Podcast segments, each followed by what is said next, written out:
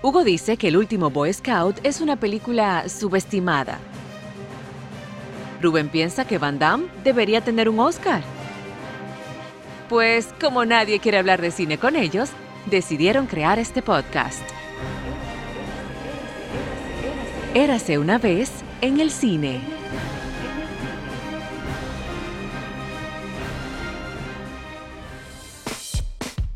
Bienvenidos amigos de Érase una vez en el cine. Sí, soy yo, Rubén Peralta, con una voz sensual hoy.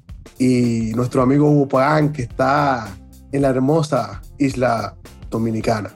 Bienvenido, Hugo, otra vez a nuestro espacio. Gracias, Rubén, por ser tan condescendiente e invitarme a Érase una vez en el cine. Hugo, ¿cómo te sientes después del juego de anoche? Bueno, yo me siento con las dos cosas que parecen nalgas que tengo.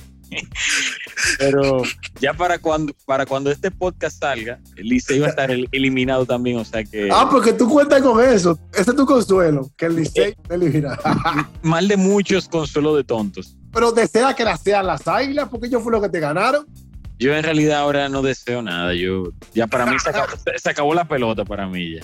Pero felicidades a los aguiluchos, a los liceístas, a los gigantistas y a los estrellistas. Pero... es un show, mi hermano.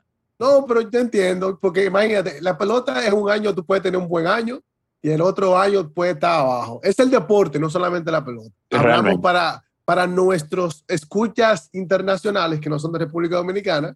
El béisbol es básicamente una religión en, en nuestro país, como es el fútbol en muchísimos países, básicamente en Europa o Colombia, Brasil. Brasil yo pienso que es tan fuerte como lo es para nosotros el béisbol. Aunque yo no conozco un pelotero brasileño todavía. Wow, la pusiste difícil ahí. Yo hay apellidos brasileños. Sí, sí, claro. Por ejemplo, el de Sousa, que yo no recuerdo porque le salvó un no-hitter a un pitcher que se tiró de cabeza, no sé si tú te acuerdas, bro, claro, jugada, pero apellidos brasileños, los jugadores brasileños de pelota yo no conozco. Pero esto es tema para un podcast deportivo. Aquí vamos a hablar de cine y hoy tenemos plato fuerte. Pero antes de plato fuerte vamos a darle un postre y hablar un poco de lo que está pasando en el cine. Y obviamente no podemos obviar lo que está pasando con Spider-Man. Y alguien lo dijo, un director que son de los que no ha atacado todavía a Marvel, dijo que es difícil no enfocarse o no estar atento a lo que Marvel hace, porque obviamente eh, Spider-Man es lo que está salvando ahora mismo las salas de cine con casi 600 millones recaudados mundialmente en un solo fin de semana. Es increíble, bro, con todo y pandemia.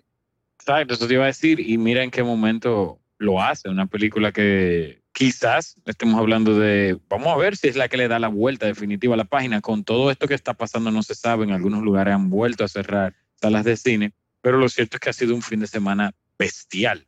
O sea, una cosa marcando récords. Creo que tiene ya dos o tres récords para un fin de semana de apertura. Lo cierto es que yo no creo que haya un, 1 o 2% de rechazo con ese superhéroe porque es uno de los más queridos, sin duda, por grandes, chicos, medianos, todo el mundo es, uno de los superhéroes de ese universo. Creo que es el superhéroe. Yo recuerdo en una reunión que tuve con Sony cuando ellos manejando para aquella Homecoming. Y recuerdo esas reuniones y como decían que este es el superhéroe. O sea, Spider-Man es el hombre. Ese tipo siempre lleva taquilla aun cuando las películas no caigan bien por alguna u otra razón, la recepción del público es buena y no tiene esa tasa de rechazo como que tú odies. Por ejemplo, cuando sale X película de superhéroe, un Iron Man que tuvo las dos o las tres que tú digas, el, público dijo, no, esto no funcionó.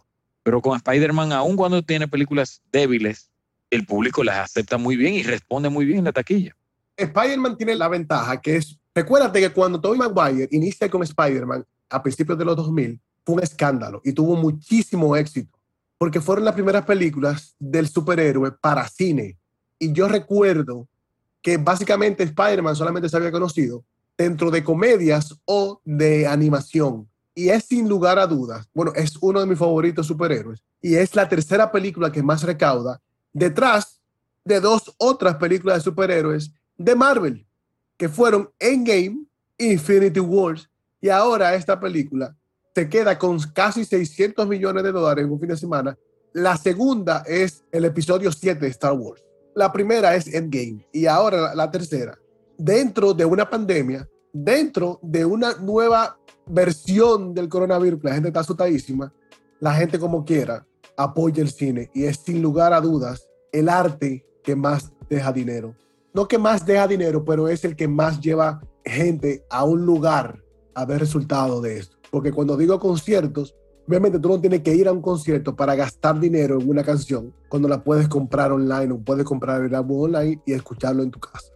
Es cierto que puedes comprar las películas, pero nadie repite una película tres veces al día porque son, en comparación, son una canción son tres minutos y una película son dos horas y pico.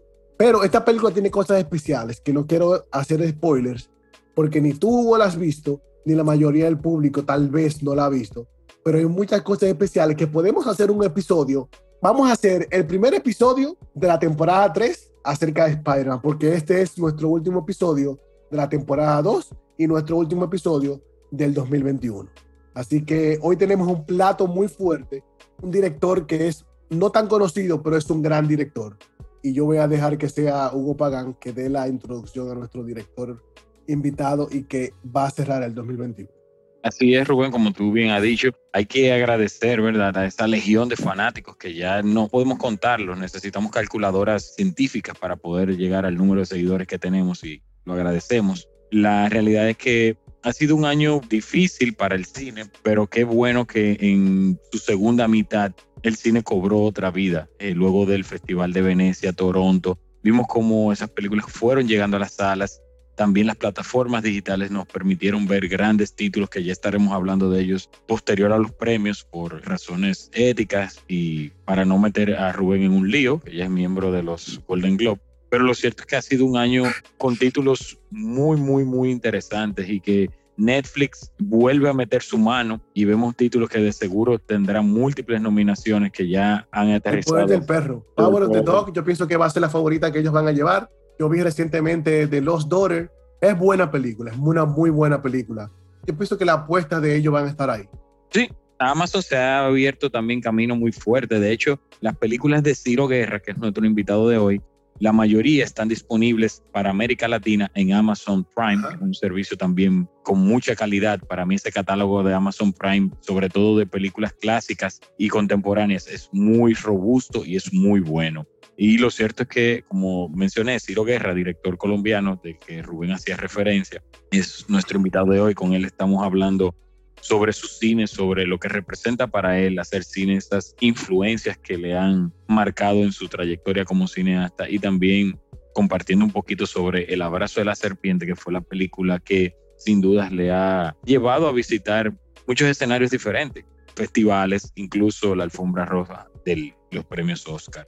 Lo interesante de hablar con Ciro, y le voy a hacer esa pregunta cuando se conecte, es que a mí me resulta sumamente interesante el salto de hacer un cine de bajo presupuesto, un cine pequeño, como es el cine latinoamericano, a saltar a hacer una gran película con Johnny Depp, Mike Rylance, Robert Pattinson, todas estas estrellas de Hollywood y tratar de quedarse siendo él y usar su lenguaje cinematográfico.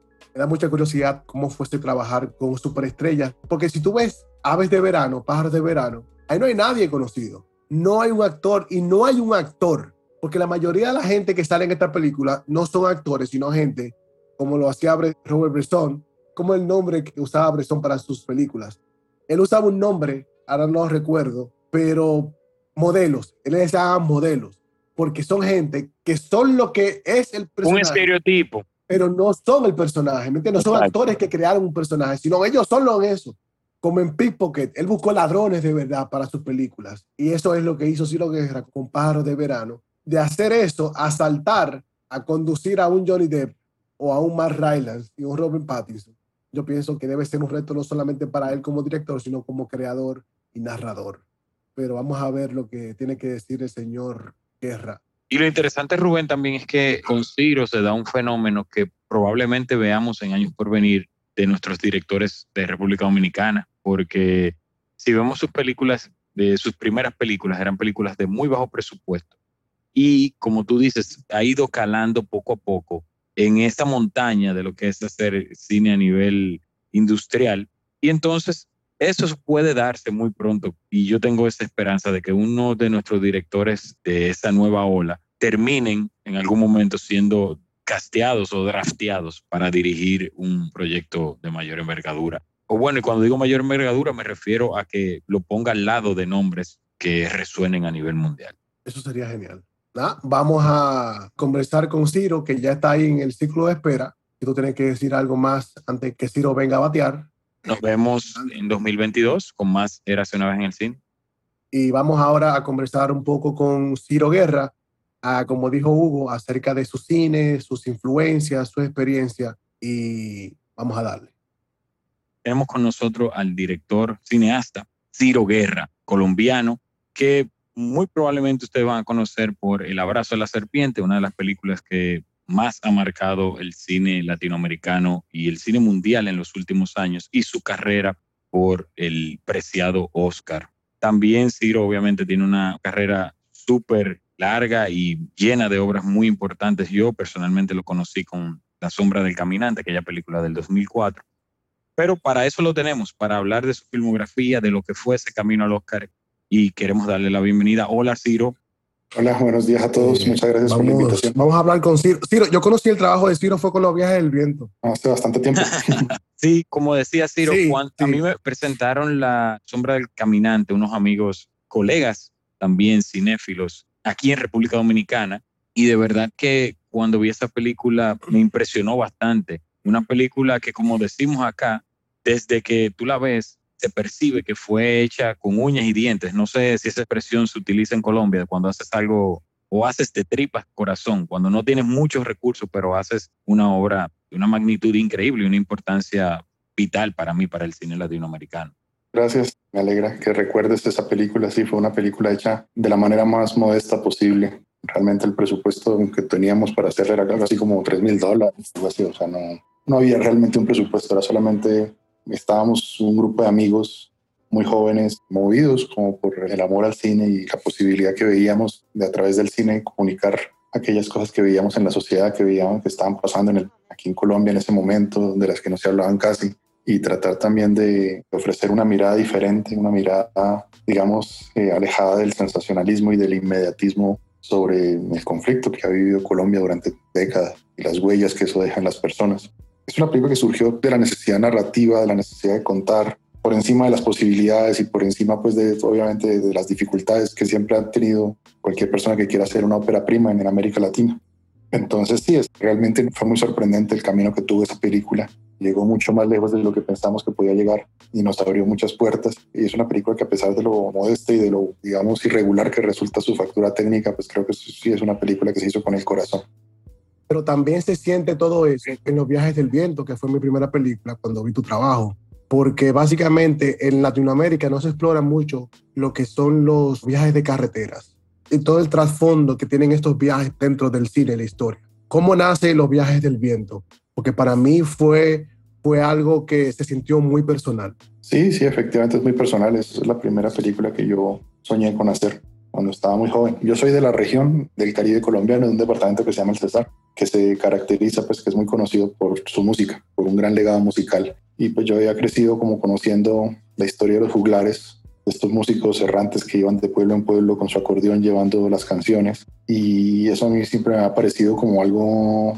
como, como seres mitológicos, ¿no? Como una mitología propia caribeña, latinoamericana, que yo no había visto en el cine, que no se había explorado mucho en el cine, pero pues que para mí estaba emparentada como con el cine de los samuráis, ¿no? Con el western, con tantas tradiciones largas que hay en el cine. Entonces sí, era emocionante la idea de poder hacer algo profundamente latinoamericano, pero que al mismo tiempo se conectara como con las tradiciones del cine universal. Y al mismo tiempo pues eh, era la gran aventura de, pues, de regresar a mi tierra y de hacer una película épica, la manera en que se planteó. Era una época en la que en Latinoamérica, pues digamos, esperaba que todos hiciéramos historias pequeñas, ¿no? Películas mínimas, lo más pequeñas posible. Y bueno, La Sombra del Caminante funcionó muy bien dentro de este contexto, pero pues habiendo hecho una película así, pues uno lo que quiere hacer es lo opuesto, ¿no? Irse como al otro lado. Uno pasa tanto tiempo haciendo cada película que cuando ya termina uno lo, que, lo siguiente que quiere hacer es algo completamente diferente que no tenga nada que ver. Y creo que la épica latinoamericana pues todavía pues es incipiente, es algo que todavía estamos desarrollando, pero pues que creo que que es algo que tenemos que contar y que tenemos que contarnos a nosotros mismos y contarle al mundo. Déjame seguir por ahí. ¿Tú crees que hay un concepto de que solamente podemos hacer este tipo de cine, así, un cine pequeño, un cine minimalista, Porque tú dijiste bien claro, y yo que he visto unas cuantas épicas, entre comillas, que han hecho y no funcionan, no funcionan no solamente en el país.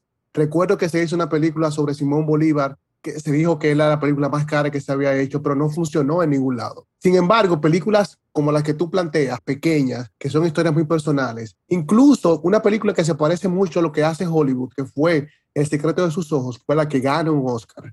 ¿Tú crees que estamos destinados a seguir contando estas historias así pequeñas, con bajo presupuesto, y que el público internacional aprecie? ¿O que eventualmente tendremos una gran producción, no solamente epopéica, sino también puede ser de ciencia ficción o, o acción, porque estamos limitados a un tipo de cine, al menos para el público internacional?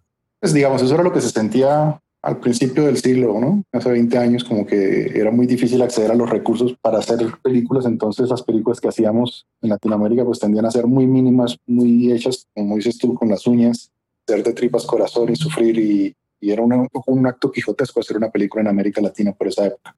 Entonces digamos que esas películas pues se desarrolló un lenguaje que yo aprecio mucho, que es un lenguaje minimalista y de tratar de hacer lo mínimo, pero pues digamos que sí, que en algún momento se sentía que en América Latina solo podíamos hacer ese tipo de cine unos años después, por la época en que hicimos los viajes del viento, en que se hizo El secreto de sus ojos, en que se hizo La teta asustada, ese tipo de películas, digamos que ya con una producción más desarrollada y más importante, el cine latinoamericano empieza a expandirse, empieza a expandir como esos horizontes y, se pueden hacer ya todo tipo de películas, digamos. También ha habido una revolución tecnológica que hace que hacer cine no sea tan costoso y con recursos tan inaccesibles como era antes. Digamos que las cámaras digitales, las cámaras pequeñas, los programas de postproducción, todo esto facilita que va a hacer una película con recursos que con un buen acabado técnico sin que necesites para ello un gran presupuesto, que era lo que pasaba hace 20 años.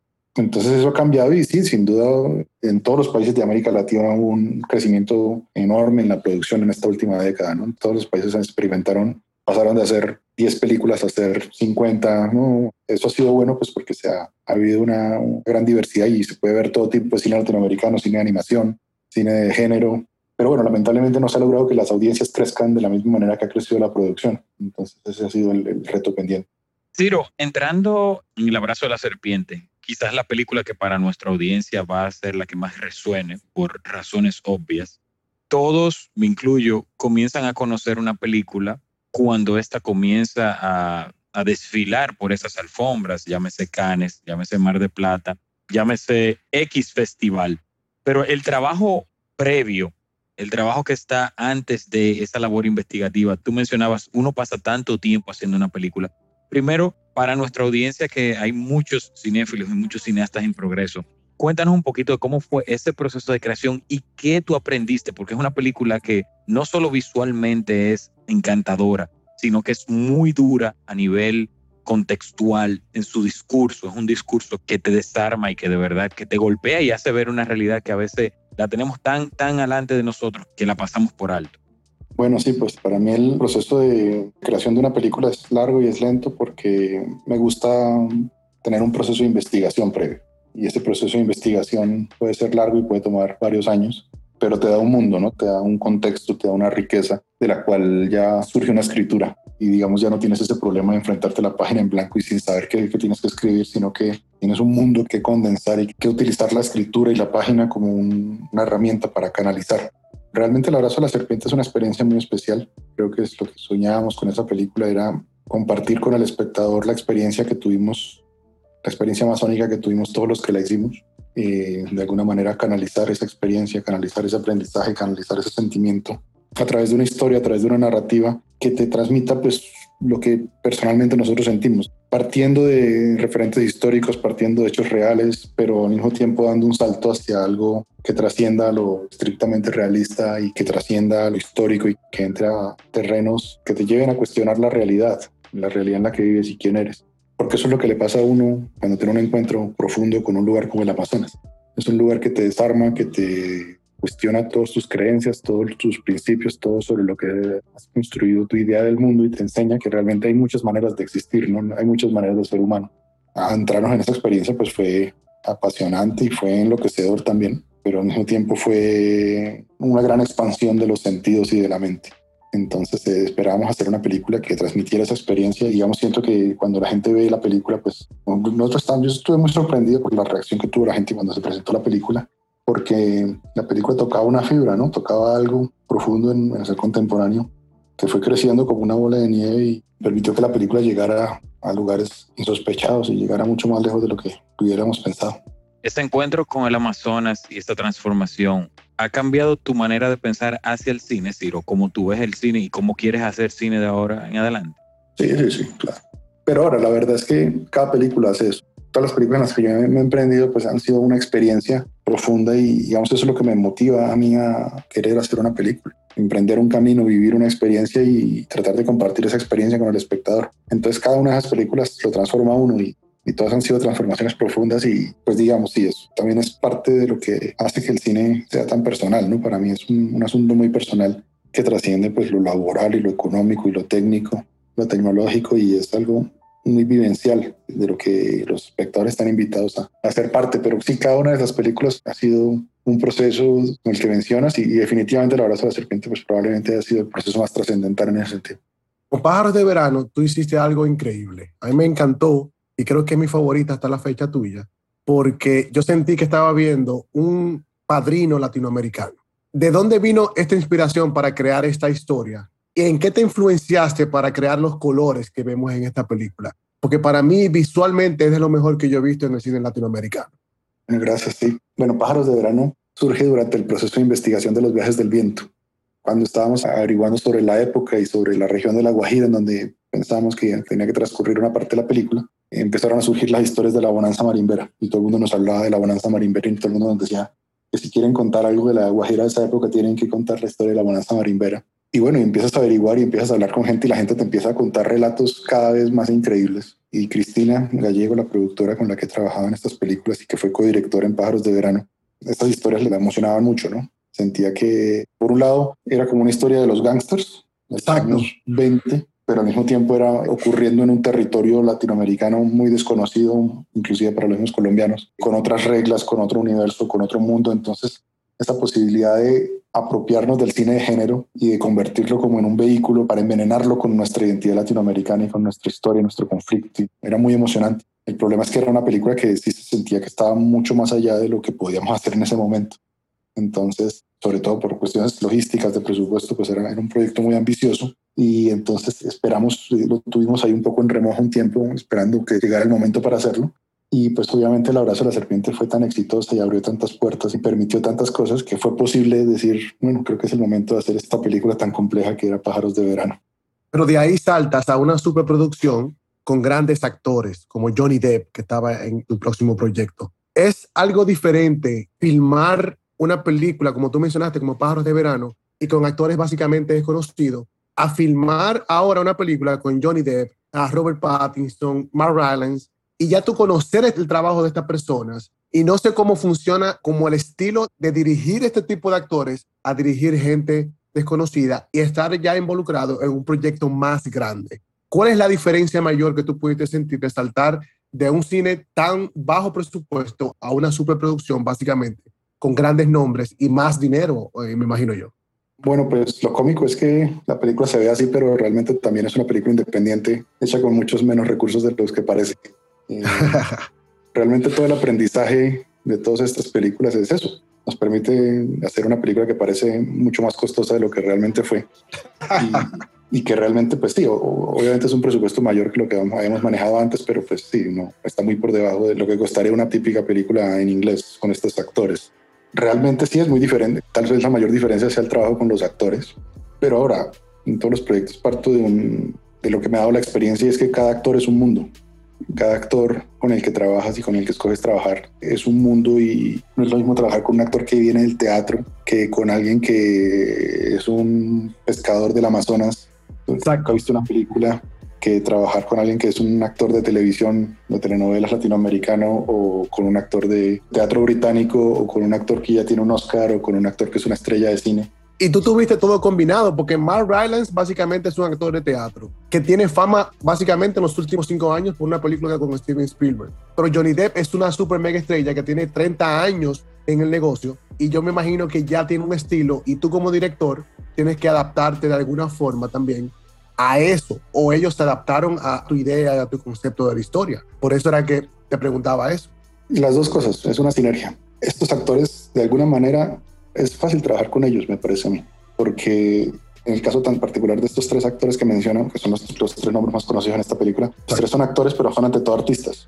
Digamos, más allá de, de estrellas de Hollywood, son gente con un nivel de creatividad, con un nivel de rigor y con un deseo creativo, que cuando tú logras activar ese deseo creativo, se vuelve muy fácil trabajar con ellos. No es lo mismo cuando estas personas están haciendo películas muy grandes por, digamos, donde la principal motivación es lo económico. Pero en este caso, la principal motivación era el texto de Coetz, del autor. Poder trabajar con ese guion, con esas palabras, con esas líneas, con ese mundo. Alguien que es el más grande escritor en lengua inglesa vivo, ¿no? Esa historia que él contaba que había sido escrita hace 40 años, pero que parecía estar hablando del mundo actual. Entonces, digamos que lo que a todos nos motivaba era la parte creativa. Entonces, cuando los actores como de este nivel están motivados creativamente, todos de alguna manera bajan la guardia y todos se suman al proyecto como creadores, como colaborativos. Y eso es muy emocionante porque esta gente realmente de un talento y de una técnica que yo no había visto nunca. Y te estimula a ti como creador también. Entonces tú dices que cómo logro yo sacarles lo mejor a cada una de estas personas, que al final es el, en el fondo ese es el trabajo del director en el cine. ¿Cómo logras que todas las personas que colaboran, porque el cine es un arte colaborativo, que todas las personas traigan lo mejor, lograr sacar lo mejor de todas las personas? Entonces, estos actores, pues realmente con todos tuvimos una muy buena relación, nos hicimos muy amigos y son gente muy querida de la que solo tengo las mejores referencias pero al mismo tiempo sentían que esta historia era importante contarle y realmente se despojaron como de toda la parafernalia que les ha puesto Hollywood, que no es algo que ellos necesariamente quieran o busquen, pero es la manera en que funciona la industria. Ellos se despojan de eso y entran simplemente como creadores, como artistas y con mucho entusiasmo y con mucha entrega y eso fue para mí muy conmovedor. En nuestra conversación, Ciro, tú has mencionado ya en más de una ocasión los géneros cinematográficos. En ese sentido, y como sabemos que el tiempo contigo es limitado, no queremos tampoco abusar de tu tiempo. En ese sentido, ¿qué influencias narrativas podemos encontrar en tu cine como fuentes de donde tú has bebido a la hora de construir algo, de construir tus obras? Y si hay alguna película reciente de los últimos años que también te haya parecido una película que tú puedes decir, esta es una película imprescindible o esta es una película que me gustaría volver a ver para que compartas con nuestra audiencia también?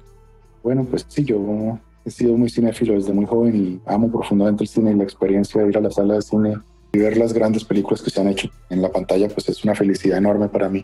Entonces, eh, digamos que el camino ha sido un poco de partir de una influencia muy cinéfila y al principio querer hacer películas como los directores que amaba, ¿no? Como Antonioni, como Renoir, como De Sica, como los neorrealistas y luego empezar a despojarme de toda la influencia y empezar a decir, a dejar que sea la vida la que lo influencia a uno, ¿no?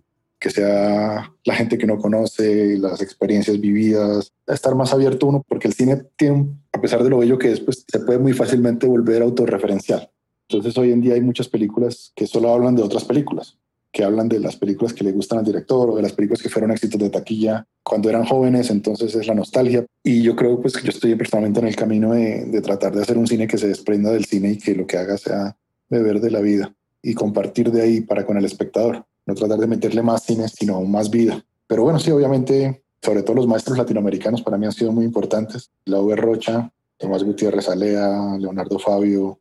Siento que sí, que son gente que me, mostró un camino de un cine profundamente latinoamericano. Tú, tú mencionas a Leonardo Fabio y yo comentaba, y Hugo y yo hemos hablado mucho de él como director, que la mayoría del público es increíble, no sabe que Leonardo Fabio fue director de cine y que básicamente él, cantaba para pagar sus películas.